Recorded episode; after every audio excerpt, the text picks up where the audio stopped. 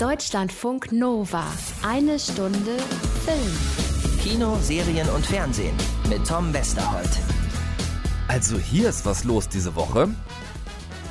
Freunde, ihr kriegt die Hose nicht zu. Ich versprech's. Trotz Corona stapeln sich bei uns die Gäste.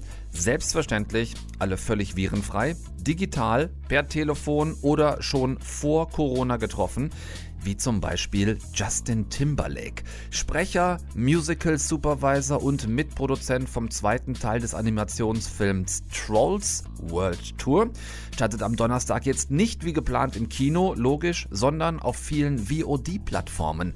Wir gucken in den Film rein und sprechen mit Justin Timberlake über seine Arbeit an diesem Film. Anna Wollner ist auch hier, natürlich per digitaler Leitung zugeschaltet und stellt uns die neue Apple TV-Serie Defending Jacob vor. Und wir telefonieren mit Daniel Brühl. Ladies and Gentlemen. Der hockt in Isolation in seiner Berliner Wohnung, so wie viele von uns gerade in ihren Wohnungen hocken. Er kann seinen eigenen Film nicht drehen, der jetzt gerade stattfinden sollte. Er musste Marvel-Dreharbeiten unterbrechen und hat stattdessen eine Corona-Aktion ins Leben gerufen über die er natürlich sehr gerne mit uns allen hier sprechen möchte. Ich wollte das nur mal so nebenbei erwähnt haben. Ach was, ist ja lustig, dass du das erwähnst. Denn wir sind echte Hard Rocker. One, two, three, four. Rainbows, unicorns, everything nice, yeah. Superpumps, Barriers, everything nice, yeah. Zähneputzen. Äh, Trolle? Ihr seid noch gar nicht dran. Deutschlandfunk Nova. Eine Stunde Film. Das ist jetzt äh, so ein paar Tage her. Da gab es eine Pressemitteilung, dass Daniel Brühl jetzt auch eine Corona-Aktion ins Leben gerufen hat. Ich habe mir das angeguckt und ich fand das erstmal irgendwie erfrischend anders, weil es darum ging, Gedichte vorzutragen und damit einen der vielen kleinen Läden zu unterstützen, die man so kennt, die jeder so vielleicht in seinem Umkreis, in seiner Nachbarschaft hat. Läden, die jetzt wegen Corona lange komplett zu haben mussten, die jetzt langsam wieder aufmachen dürfen und die einfach ihre alte Kundschaft zurückbrauchen. Da habe ich gedacht, super, da kann ich doch vielleicht mit ihm drüber reden und ihn dann auch mal nach Filmprojekten fragen, in die er so involviert ist, die jetzt auch weiterhin ja vermutlich erstmal auf Eis liegen. Gemacht, getan. Gestern hatte er Zeit für uns, ist gerade genauso in Isolation wie die allermeisten von uns und wir haben telefoniert miteinander. Es ging leider wirklich nur telefonieren. Daher entschuldigt bitte ein bisschen die Soundqualität, ähm, aber das Quatschen mit Daniel Brühl, das hat sich einfach wie immer sehr gelohnt und hat großen Bock gemacht. Grüße dich, mein lieber Daniel. Hallo. Sag mal, wo äh, erwische ich dich gerade im Augenblick? Bei dir weiß man es ja meist nicht so ganz genau. Es käme Barcelona in Frage, da möchte ich fast im Augenblick hinten dranhängen. Ich hoffe nicht. Äh, es könnte ja. Berlin sein bei dir, es könnte LA sein. Wo steckst du? In dieser Tage äh, zum Glück zu Hause in Berlin. Ähm, die Familie ist gesund, die äh, Großfamilie ist auch gesund. Äh, meine spanische Mama ist in Köln, mein Bruder ist in Barcelona, aber dem geht es zum Glück äh, auch gut. Und in, in Berlin, äh, man kann sich noch einigermaßen bewegen, auch mit einem kleinen Kind ist das wichtig, dass man mal in den Wald kommt und mal in den Park kommt. Und ja, der prächtige Frühling da draußen lässt einen zum Glück in manchen Momenten vergessen, was gerade so los ist auf der Welt. Du hast dir auch Gedanken gemacht, sicherlich in verschiedenste Richtungen und eine Richtung ist dann gemündet in Poetry for Locals. Vielleicht erklärst du uns noch mal kurz, wie das Ganze funktioniert. Genau, also ich hatte die Idee an Ostern, ich bin dann äh, rüberspaziert zu meiner Lieblingsbuchhandlung hier in Berlin in meinem Viertel und da war ein Schild draußen, da stand, bitte vergesst uns nicht und unterstützt uns auch in diesen Zeiten. Und dann dachte ich, ja, wenn man sich ein Buch bestellen will, äh, dann äh, ist es natürlich einfach an die äh, äh großen äh, Unternehmen und die üblichen Verdächtigen äh, zu schreiben ähm, und seine Bestellung aufzugeben. Ähm, ich habe das dann aber einfach bei denen gemacht und das ging super. In, innerhalb von ein paar Tagen wurden die Bücher geliefert und so unterstützt man halt die lokalen kleinen Geschäfte, die im Moment extrem straucheln. Und weil ich da so schöne Bücher geschickt bekam und ein Lyrikband dabei war, habe ich gedacht, ähm, warum nicht eine Sache äh, bei Instagram starten? Ich meine, die Social Media Gedöns, da ist ja so viel cooler Kram auch dabei, äh, mhm. dass ich dachte, na, vielleicht kann man das ja mit was charmantem, gehaltvollen äh, füllen und äh, äh, liest Gedichte, äh, teilt Gedichte und widmet sie halt eben einem Geschäft äh, der Wahl, äh, einem Geschäft, was man gerne hat und was man gerne unterstützen möchte in diesen Zeiten. Einfach um auch mal darauf aufmerksam zu machen, dass es genau. diese Geschäfte auch weiterhin gibt und dass auch die irgendwie Umsatz machen müssen. Richtig, genau. Und wenn das einen minimalen Effekt haben soll, dann die Buchbox in meinem Fall, die Buchhandlung hat sich bedankt für die Aktion. Und ja, mein Gott, wenn ein paar Leute ein Buch bei denen bestellen, dann bringt es ja ein bisschen was. Und äh, es gibt ja auch echt andere kreative Lösungen ähm, bei anderen Geschäften, bei Restaurants, die äh, liefern ähm, und, äh, und so weiter. Das ähm, dass man sich da zumindest mal informiert und schaut, was man denn so machen kann. Wie sieht denn das jetzt den Bogen weitergespannt dieser Tage aus ähm, mit Unterstützung in deiner Branche? Weil bei euch liegt ja nun im Augenblick auch gerade alles brach, ne? Ja, äh, also mich trifft es ja auch. Ich war in Vorbereitung. Äh, zu meinem Regiedebüt. D deshalb frage ich, da haben wir nämlich ja im Herbst noch drüber gesprochen. Du wolltest ja eigentlich jetzt genau. Anfang des Jahres dein, deine Debüt-Regiearbeit drehen. Genau, richtig. Und da wurde dann auch kurzerhand Stecker gezogen. Ähm, es sieht aber wohl so aus, äh, dass wir äh, äh, bald, ich äh, habe noch Bauchschmerzen dabei, dir jetzt ein konkretes Datum zu nennen, mhm. äh, weil man es ja nie genau weiß, aber ähm, es ist schon halbwegs realistisch, dass wir äh, bald, also im Sommer, anfangen können so wie der Film konzipiert ist, ist es äh, ein, ein kleiner Film in Anführungsstrichen. Es ist ein Kammerspiel äh, mit wenigen Schauspielern äh, an einem Ort. Das heißt, das sind Umstände, die es äh, halt äh, halbwegs realistisch machen, dass wir es machen können. Also ein Riesenfilm mit 1000 Komparsen an, an 50 Orten gedreht. Äh, da würde ich sagen, mein Gott, ich weiß nicht, wann wir das äh, machen können, wahrscheinlich im nächsten Jahr. Ja. Äh, bei uns ist es ein bisschen anders und insofern ähm, bin ich hoffnungsvoll, dass wir, ähm, dass wir das dieses Jahr noch hinkriegen. Also können wir zumindest festhalten, dass es für dich jetzt kein Desaster war, es verschieben zu müssen. Nee, aber ich meine, natürlich sind wir voller Sorge und auch immer noch, da macht sich eine Hoffnungslosigkeit äh, im Moment äh, breit. Das ist ähm, heftig, daran kann ich mich nicht erinnern, dass sowas jemals äh, äh vorher in, in, in, dieser Form passiert ist. Ähm, mhm. Das gesundheitliche Thema ist das jetzt eine, aber die Konsequenzen, die ökonomischen, die das noch lange haben wird, äh, sind ja noch nicht abzusehen. Und ja, äh, so, so sieht es halt aus. Was kriegst du da mit, auch von, von über dem großen Teich? Ich weiß, du bist im Dezember, kurz nach unserem letzten Gespräch, aufgebrochen nach Atlanta zu Falcon and Winter Soldier. Ähm, das ja, habt das ihr noch fertig gekriegt? Nein, ich nicht. Äh, das wird auch noch passieren müssen, weil ähm, das nicht äh, hat stattfinden können. Zumindest nicht noch der restliche Teil, ähm, der, äh, den, den, den ich zu tun hatte. Ähm, den Großteil haben wir, aber es fehlt noch was. Und da weiß ich auch nicht, äh, wann und wie und wo das Ganze stattfinden soll. Wir waren schon in Prag für diesen Teil. Äh, alle sind angereist und ähm, ich bin am Abend angekommen und äh, bekam dann gleich den Anruf, dass der Stecker gezogen wurde. Also, das weiß ich auch noch nicht, wann das passiert. Mhm. Wie geht's aktuell für dich gerade weiter, Daniel? Hast du die Ruhe im Augenblick abwarten zu können, bis es dann irgendwann Go gibt für neue Dreharbeiten, das Go gibt für deinen eigenen Film? Ist irgendwas schon auch für euch in der Branche absehbar oder steht ihr genauso wie der Ochs vom Berg wie alle anderen gerade? Na, alles unter Vorbehalt. Ähm, es sind aber schon Vorbereitungen getroffen worden, äh, also auch in, in, in meiner Firma, ich bin der Produktionsfirma beigetreten, mit der ich ja auch meinen eigenen Film realisieren möchte, aber halt auch andere Sachen. Wir arbeiten weiter dran an diesen Projekten, die wir machen wollen. Auch andere Filme jetzt äh, außerhalb der Firma, äh, an denen ich Interesse bekundet habe, da bin ich noch im Gespräch mit den jeweiligen Regisseuren und Produzenten.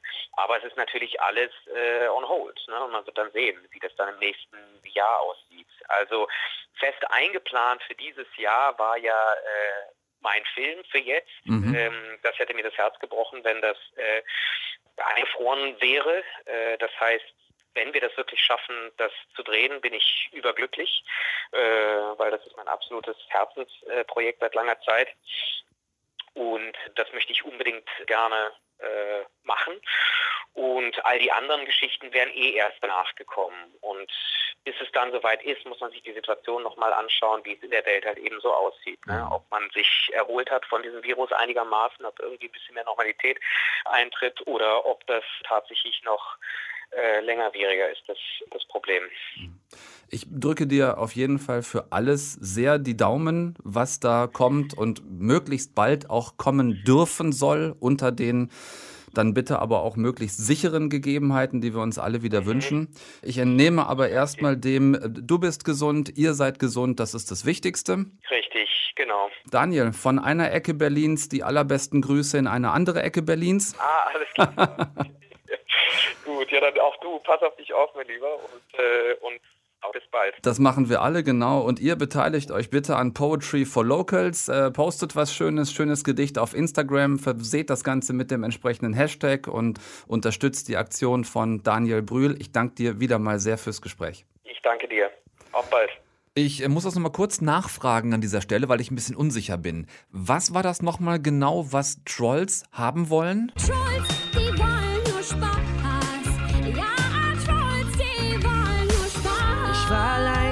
Und ich ging gar nicht gern raus, aber dann traf ich sie und jetzt bin ich gut drauf. Könnte ich nur sagen, du bist wirklich First Class. Egal, Trolls, die wollen nur Spaß. Oh, Trolls, die wollen nur. Wir wollen den ganzen Tag nur Spaß. Tja. Genauso ist das mit diesen ollen, vergnügungssüchtigen Trollen. Alles, was die sollen, ist Spaß haben wollen. Ähm, noch mehr Reime mit ollen, weiß ich nicht. Es ist quasi zum Fingernägel hochrollen. However. Gut drei Jahre waren sie verschollen, die kleinen Dinger mit den Tollen. Jetzt konnte man sie zurückhollen und äh, ab geht's in die Vollen. Herrgott, ich habe, glaube ich, Reimtourette oder sowas. Ich muss dringend damit aufhören. Das Ding ist, eigentlich sollte Trolls 2 World Tour ja jetzt am Donnerstag im Kino starten. Warum das nicht geht, ist uns allen klar. Stattdessen gibt's den Film jetzt ab Donnerstag, also dem 23.04., auf ganz vielen verschiedenen VOD-Plattformen, auf denen es möglich ist, pro Film zu bezahlen. Also halt nicht auf Netflix. Ihr versteht das Prinzip. Ich habe ihn tatsächlich noch vor Corona im Kino sehen können, als Vorbereitung auf die Interviews zum Film. Denn die beiden Haupttrolle, also ihr wisst schon, diese kleinen rosanen äh, Figürchen mit den bunten Haarbüscheln auf dem Kopf, die waren in den 90ern, glaube ich, mal ein extrem beliebtes Spielzeug. Da kommen die her. Also diese beiden Haupttrolle, Poppy und Branch, wurden wieder vertont von Anna Kendrick und Justin Timberlake. Und die habe ich dann halt auch vor Corona noch zum Interview treffen können. Dazu später mehr hier in eine Stunde Film. Erstmal zu dem Film selbst, der komplett so aussieht, als würden die bei DreamWorks im Development Drogen zu sich nehmen, die man selbst 1968 beim Woodstock Festival nur sehr schwer bekommen hätte. Ich habe ähm, so einen psychedelischen Farbrausch in, ich glaube, wirklich noch keinem Film der Welt erlebt. Schon erst recht nicht in einem Animationsfilm. Das hat mich wirklich ab Sekunde eins in den, ja, sorry, in den Kinosessel gepresst. Riesige Leinwand. Fette Farbexplosion. Ich weiß nicht, ob das zu Hause vor der Glotze genauso funktioniert. Ich stelle das mal in Frage. Ähm, Poppy im Original Anna Kendrick, auf Deutsch Lena Meyer-Landrut, gerade eben gehört, und Branch, Original Justin Timberlake, Deutsch Mark Forster, auch gerade gehört, sind sogenannte Pop-Trolls. Ihre Sprache, ihr Leben ist die Popmusik. Um aber die Welt der Trolle zu retten, müssen sie die Pop-Trolls verlassen und müssen reisen. Zu den Hard-Rock-Trolls und zu den Country-Trolls und zu den Techno-Trolls, die in den anderen Teilen der Trollwelt leben. Und das ist selbstverständlich eine gefährliche Reise. Branchy Mausi? Ja, ja, ja, Mosi? Was ist das? Oh, nichts, gar nichts. Das ist, das ist nur mein Männerkram. Ich liebe Männerkram. Waffen? Ach, du solltest dich schämen. Nun, äh, Gewalt hat noch nie ein Problem gelöst. Ja, es muss natürlich auch ohne gehen. Ne? Die Waffen der Pop-Trolls, das ist die Liebe der Musik. Und die zwei beiden versuchen jetzt also alle Trolls miteinander zu vereinen, quasi unter dem guten alten Madonna-Label Music makes the people. Ach komm, das kann sie selbst besser.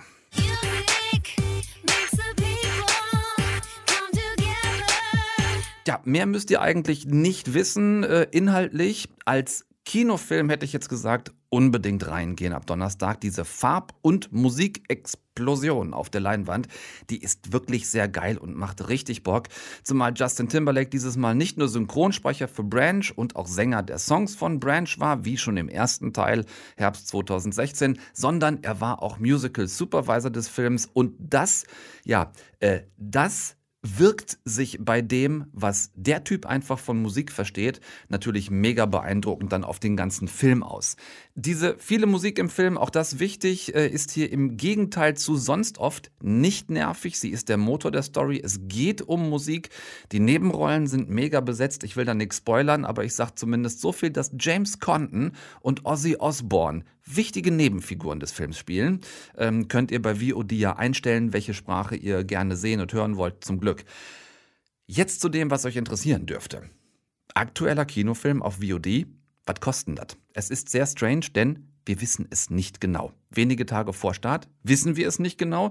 Universal hält den genauen Preis bisher zurück. Auch auf Amazon, auf Sky, auf iTunes, Google Play, egal wo es den Film gibt, überall dort. Keiner traut sich den Preis jetzt schon rauszuhauen. Ich schätze mal, es wird auch wieder sowas äh, knapp unter 20 Euro werden, wie schon bei den letzten Kinofilmen, die wegen Corona auf VOD rausgekommen sind. Wenn ihr mit mehreren zusammen gucken könnt, weil ihr gerade mit mehreren zusammen wohnt äh, und man es sich teilt, finde ich, ist es okay. Für einen alleine und dann wirklich nur auf der Glotze und nicht auf der Leinwand ist fraglich, ob sich das lohnt.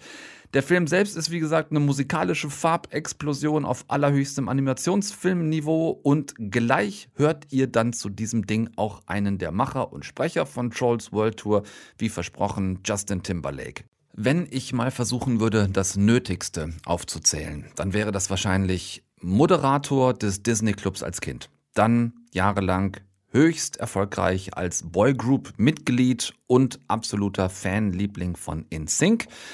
Werbewirksame Liaison mit Britney Spears, nicht zu vergessen, und dann eine der beeindruckendsten Solokarrieren der gesamten Popwelt und das ja wirklich bis heute.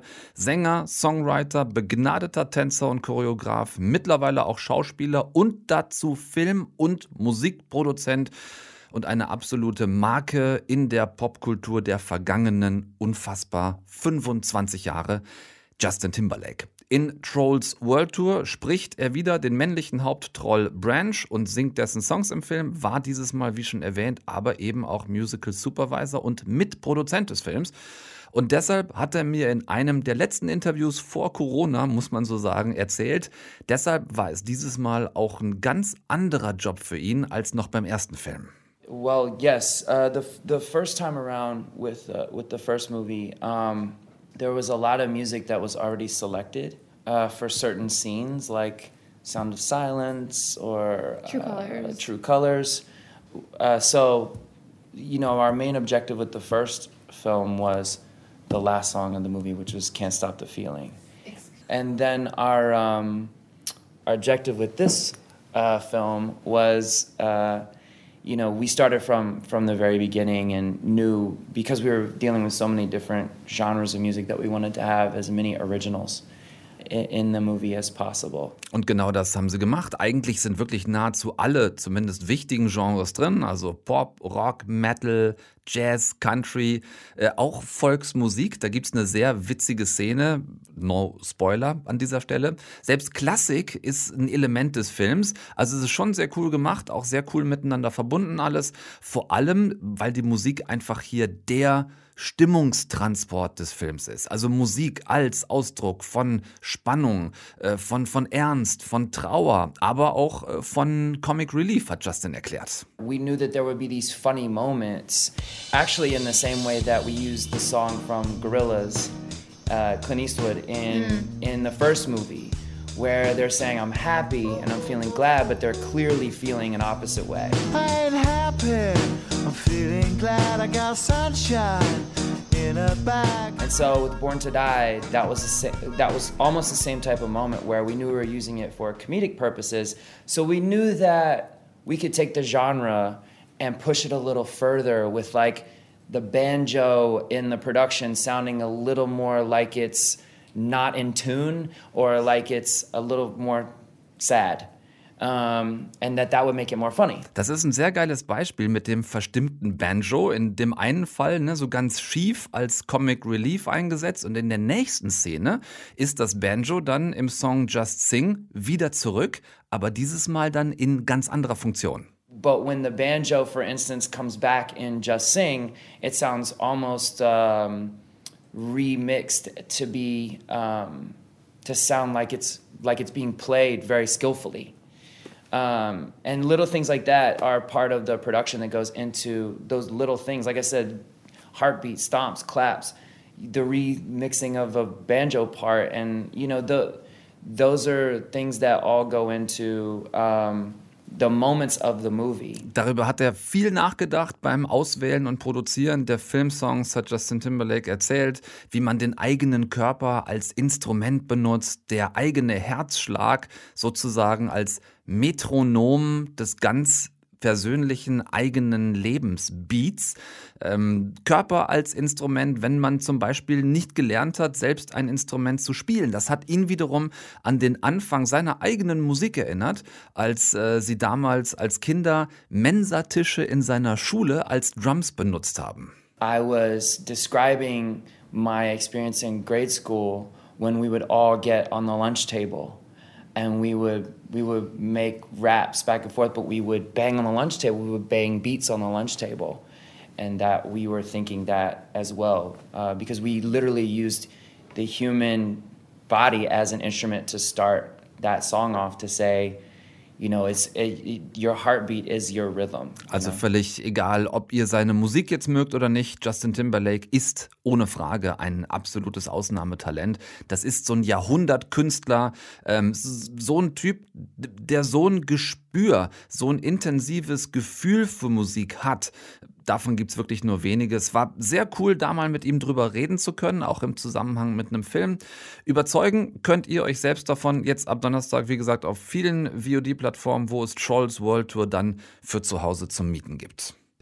Ich habe mich ein klein bisschen erschrocken, als mir klar geworden ist, dass das jetzt am Donnerstag tatsächlich genau ein Jahr schon wieder her ist, dass Kinogeschichte, kann man so sagen, zu Ende gegangen ist mit Avengers Endgame. Vor einem Jahr hat Marvel einen Teil seiner Superhelden wirklich mit einem Paukenschlag verabschiedet und in den wohlverdienten Ruhestand geschickt. Und nicht nur die Helden, sondern natürlich auch deren Schauspieler.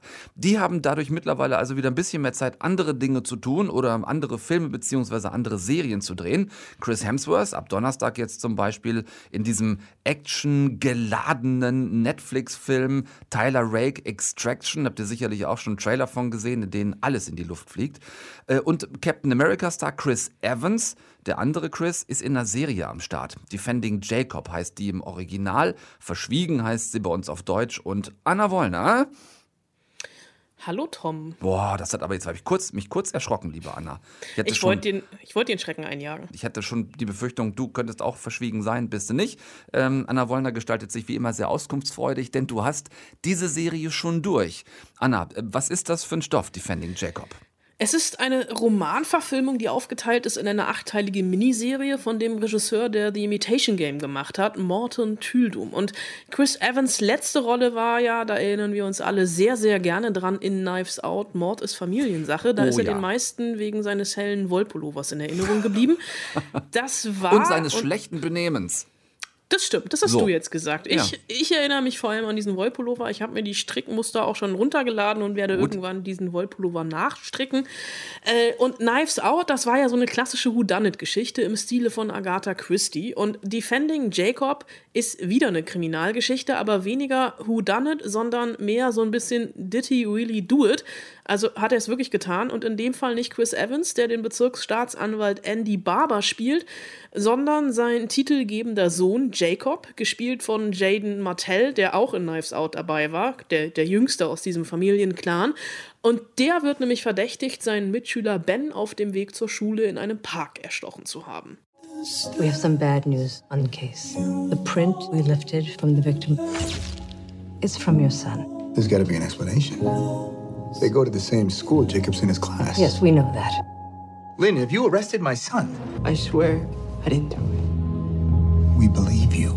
Ja, Fakt ist, Ben liegt erstochen im Park mit einem ziemlich großen geriffelten Messer, wurde mehrmals auf ihn eingestochen. Die Ermittler, die tappen am Anfang relativ lange im Dunkeln und ausgerechnet Andy Barber ist auch noch Teil dieses Ermittlerteams als, ähm, als äh, District Attorney mhm. und die verhören die Mitschüler und da stellt sich dann raus, dass Ben Jacob sehr, sehr lange gemobbt hat und Jacob ihm dann online gedroht hat, ihn umzubringen. Und ähm, als wäre das nicht genug für ein äh, Motiv, findet Andy äh, bei Jacob im, in der Sockenschublade dann auch noch ein Messer und die Spurensicherung auf Bens Kapuzenpulli einen Fingerabdruck von ihm. Also District Attorney sagt Anna Wollner und meint den entsprechenden Bezirksstaatsanwalt. Der Oberstaatsanwalt Westerholt fasst kurz zusammen und sagt, die Sache ist geritzt, Frau Wollner, ab in Knast mit dem Burschen. Ja, so einfach ist das nicht. Also dann wäre es halt schon wieder das Problem, die Serie wäre relativ schnell vorbei. Eine Miniserie. Stimmt, eine Miniserie von 80 Minuten. Dann, nein, es sind acht Folgen und Jacob, der beteuert seine Unschuld. Andy, der lässt als guter Vater dann auch noch das Messer verschwinden, aber der Sohnemann, der wird trotzdem verhaftet verhaftet und es gibt natürlich diese große moralische Frage, die über allem schwebt, ob ähm, Andy seinem Sohn so eine Tat zutraut, also ob mhm. es eventuell doch sein könnte, ist halt die große Frage, kann er ihm glauben oder eben nicht? Dazwischen gibt es natürlich viel Ermittlungsarbeit, Gespräche mit Psychologen, mhm. der Versuch, Jacob zu verstehen, das Hadern der Eltern. Es gibt noch die Mutter, gespielt von Michelle Dockery aus Downton Abbey, die zuerst an ihrem Sohn zweifelt und die immer wieder Erinnerungen an seine Kindheit hat, wo Jacob eben auch schon Dinge getan hat, die in Anführungsstrichen nicht normal sind. Also ein auffälliges Sozialverhalten schon als kleiner Steppke. Das klingt, wenn du es so erzählst, nach einem ziemlich kleinteiligen Hin und Her. Was kann die Serie für dich unterm Strich? Fazit? Naja, also für mich klingt es auf dem Papier eigentlich alles ganz cool. Und ich hab, muss auch dazu sagen, ich habe die Serie tatsächlich an zwei Abenden weggebinged, mhm. weil ich wirklich getrieben war von dieser Frage, war er es oder war er es nicht? Ich habe aber trotzdem noch ein Aber, denn diese Serie ist sehr düster. Also nicht im Sinne von, es ist Endzeitstimmung etc., sondern die ist einfach wirklich sehr düster gefilmt und will so eine bedrohliche Stimmung kreieren, was nicht so richtig aufgeht. Also düster wirklich im Sinne von dunkel auch. Also dunkle Bilder. Ja, mhm. Dunkle Bilder einer amerikanischen Kleinstadt, einer zweifelnden Familie etc., die ja aber eigentlich trotzdem so ein perfektes, nach außen hin perfektes Leben haben. Ähm, so der Motivator dran zu bleiben, ist tatsächlich diese Frage, war er es oder war er es nicht? Und das hängt in der Mitte dann schon gewaltig durch, weil diese Welt, in der das alles spielt, einfach zu glatt ist. Und das ist so ein bisschen das Problem, was viele Apple Plus Serien haben. Mhm.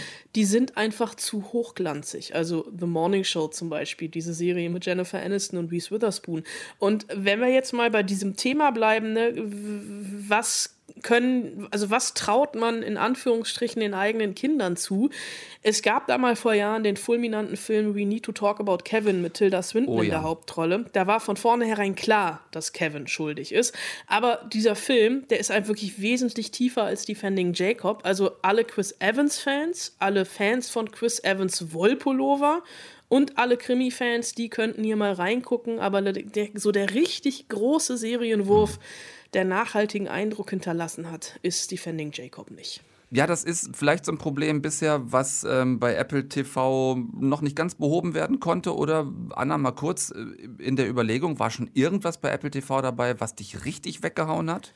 Also richtig weggehauen nicht, aber ich fand ja tatsächlich Dickinson äh, ja. mit Haley Steinfeld ganz charmant, weil mhm. das einfach mal eine andere Art war, ein, ein, einem historischen Stoff, einer Künstlerbiografie äh, mit moderner Popkultur etwas entgegenzusetzen. Da habe ich mich tatsächlich recht unterhalten gefühlt, aber mhm. ansonsten ist bei Apple Plus noch relativ viel Luft nach oben. Ja, der ganz große Wurf ist Ihnen noch nicht geglückt dort und auch Defending Jacob ist dieser ganz große Wurf nicht, sagt Anna. Ab Freitag geht es draußen auf Apple Plus, könnt ihr reingucken in die ersten drei Folgen sofort. Die sind dann ab Freitag da und die restlichen fünf, damit es acht werden, kommen ab dann im Wochenrhythmus raus. Ich hatte ja vor zwei Wochen hier in eine Stunde Film mit euch diese 10 Years Cinema Challenge angefangen. Also Filme, die vor genau zehn Jahren ins Kino gekommen sind und wo man sie heute streamen kann. Letzte Woche habe ich das mal ausgelassen, weil da wirklich nichts dabei war, was ich euch irgendwie empfohlen hätte. Dafür sind es diese Woche, ich mach's gut quasi, dafür sind es diese Woche gleich zwei. Denn zum einen stand ab dem 22. April 2010 ein sehr merkwürdig verkleideter Junge vor seinem Kinderzimmerspiegel und hat böse Jungs anlabern geprobt. Das hast du nicht gesehen, oder? Es wäre das Beste, wenn du einfach verschwindest. Vielleicht solltest du das nicht tun. Was? Hä? Glotzt du mich an? Oh doch, das geht mich was an. Das war der damals noch echt junge Aaron Taylor Johnson als Kick-Ass, der vielleicht witzigste Superheld, zumindest vor Deadpool, äh, an den damals auch noch gar nicht zu denken war. Ähm, Im Gegenteil, das MCU war ja quasi gerade erst gestartet, da kam dieser völlige Panne-Superheld wie aus dem Nichts, ein Junge in selbst gebasteltem Superheldenkostüm, der nur auf sein großes Maul gekriegt hat von allen, bei dem das Herz aber tatsächlich einfach noch größer war als seine Klappe. Vaughn hat den Film damals gedreht, in dem eine ebenfalls noch ganz junge Chloe Grace Moretz plötzlich auftauchte, als wirklich ass-kickendes, super fieses Superhelden-Mädel mit echten Skills, trainiert von ihrem Vater, wer sich erinnert, gespielt von Nicolas Cage. Sehr geiler Film, gebt euch den ruhig mal wieder, kostet auf nahezu allen Streaming-Plattformen zwischen 2,99 und 3,99. Netflix hat ihn nicht. Genau wie übrigens auch diesen hier nicht. Netflix, äh, selbes Preisniveau bei allen anderen äh, VODs wie eben auch schon Kick-Ass und auch ab dem 22. April 2010 im Kino gewesen das Drehbuchdebüt von Florian David Fitz, Vincent will mehr. Also wenn sie dich erwischen, dann wird das so interpretiert, dass du die Sache nicht ernst nimmst. Dann musst du gehen. Also pass auf, was du mit deinem Gras oder was auch immer du da unter deiner Matratze hast. Bis da drüben ist was. Fick dich! Drecksack! Puh. Entschuldigung. Wie bitte? Ich meine das nicht so. Tourette. Vincent, auch gespielt von Florian, hat Tourette und gerade seine Mutter verloren und wird von seinem Vater in eine Klinik eingeliefert. In der lernt er die magersüchtige Marie kennen, gespielt von Caroline Herfurth. Und diese beiden, das magersüchtige Mädel und der Tourette-kranke Junge, machen sich in einem geklauten Auto auf einen Roadtrip Richtung Meer, denn dort will Vincent die Asche seiner Mutter verstreuen. Ebenfalls super toller Film, den man jetzt nach zehn Jahren mal gut wieder gucken kann. Es ist eine Dramödie im besten Sinn. Es ist kein sich lustig machen über Behinderungen und Krankheiten, sondern stattdessen ein ganz rührender und trotzdem positiv humoristischer Umgang damit. Über eine Million Zuschauer waren damals drin, war ein erfolgreicher deutscher Film. Vincent will mehr. Gestreamt wird er auf ganz vielen Plattformen, den findet ihr. Für Florian David Fitz übrigens ähm, war es damals der Karrierebeginn als Drehbuchautor. Äh, das Regiedebüt kam dann ja zwei Jahre später, 2012, in Jesus liebt mich und heute ist er einer der ganz großen deutschen Filmemacher. Angefangen hat es damals alles mit Vincent Wilmer, der mit Tourette und seiner toten Mutter ans Meer wollte. Ah, ganz kurzer Rausschmeißer für heute und der ist eine Ankündigung schon auf die nächste Ausgabe Eine Stunde Film. Denn jetzt am Freitag ist irgendwie äh, der Tag diese Woche, ähm, startet auch noch die vierte Staffel von The Last Kingdom. Die Vikings-Fans unter euch wissen, das ist die Serie, die zur selben Zeit spielt, also auch 9. Jahrhundert nach Christus. Die dänischen Wikinger fallen ins christliche England ein. Nur dass The Last Kingdom nicht wie Vikings in erster Linie aus Sicht der Wikinger erzählt wird, sondern eher aus Sicht der Engländer. Äh, ab Freitag also jetzt die vierte Staffel draußen. Ich habe die ersten zwei Folgen schon vorab sehen können. Es geht ordentlich dreckig weiter und ihr wisst, ich bin großer Fan von dreckigem Mittelalter, äh, solange ich es mir nur angucken muss und da nicht leben muss. Und ähm, wir sprechen nächste Woche mit der Hauptdarstellerin der Serie. Seit Anfang an dabei, seit Staffel 1, Folge 1, 2015 am Start, die deutsch-englische Schauspielerin Emily Cox, die ihr natürlich unter anderem auch einfach nur als Emily als Freundin von Christian Ulmen aus dessen Serie Jerks kennt. Da ist sie auch schon drei Staffeln dabei gewesen. Emily Cox nächste Woche also bei uns. Dann sprechen wir es übers Seriendrehen im dreckigen Mittelalter und auch über die aktuelle Drehpause von Jerks wegen Corona. Und bis dahin bleibt sauber und gesund natürlich durch, ganz genau, durch Abstand halten, Hände waschen und Zähne putzen. Genau. Zähne putzen. Tom Westholt ist raus für heute. Macht's gut und guckt bitte niemals nichts, was ich nicht auch nie gucken würde. Lasst's euch ganz gut gehen. Tschüss mit es. Deutschlandfunk Nova. Eine Stunde Film. Jeden Dienstag um 20 Uhr. Mehr auf deutschlandfunknova.de.